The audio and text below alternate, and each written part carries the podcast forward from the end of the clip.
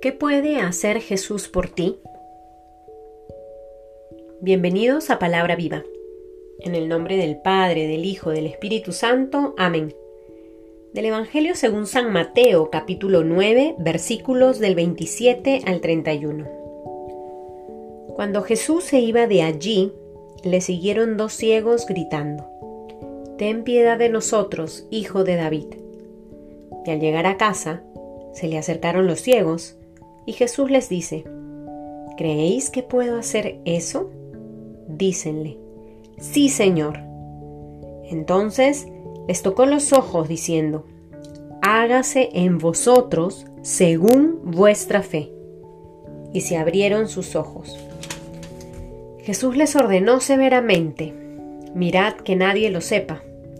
Pero ellos, en cuanto salieron, divulgaron su fama por toda aquella comarca. Palabra del Señor.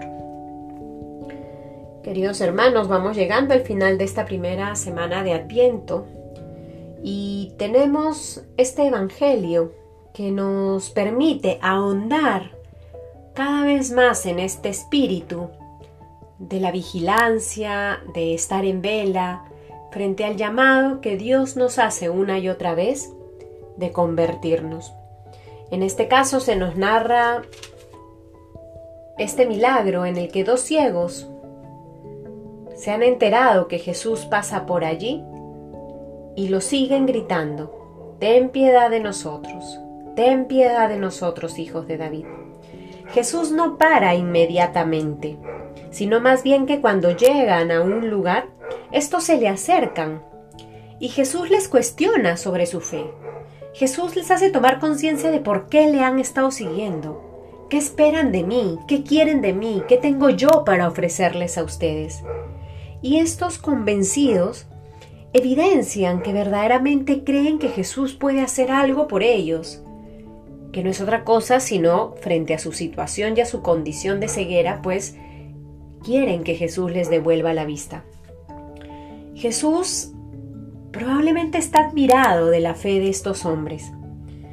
Y es que ante la convicción que tienen estos del poder que tiene Jesús para sanarlos, para salvarlos, es el mismo Jesús quien les dice, tocándole los ojos a ambos, hágase en vosotros según vuestra fe.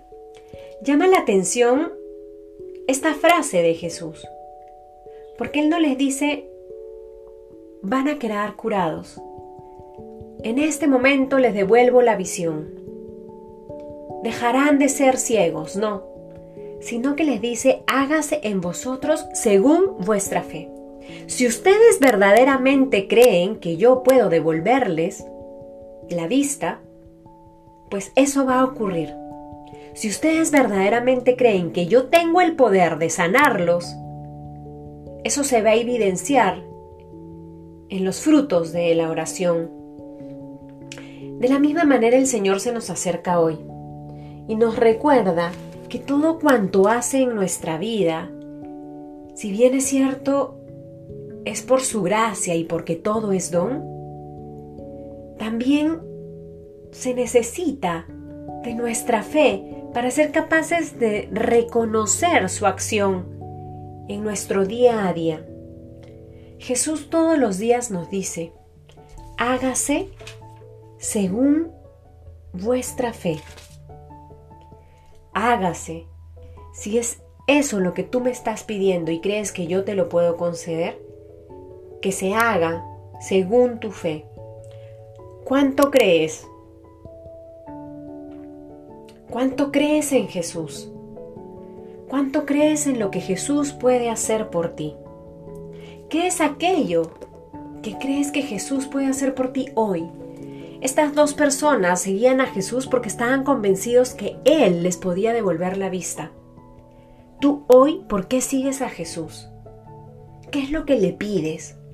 ¿Estás convencido que Él te va a conceder lo que le estás pidiendo? ¿Eso que le estás pidiendo es importante para tu salvación?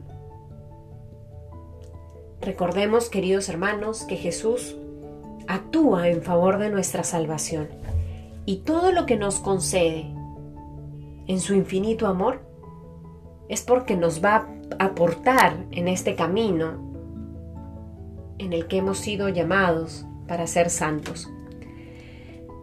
Que podamos seguir ahondando y aprovechando esta gracia que el Señor derrama constantemente sobre nosotros en este tiempo de Adviento, para disponer mejor nuestros corazones y poder tener la fe de estos hombres. Que podamos acercarnos a Jesús convencidos que Él siempre puede obrar milagros en nuestra vida. En el nombre del Padre, del Hijo, del Espíritu Santo. Amén.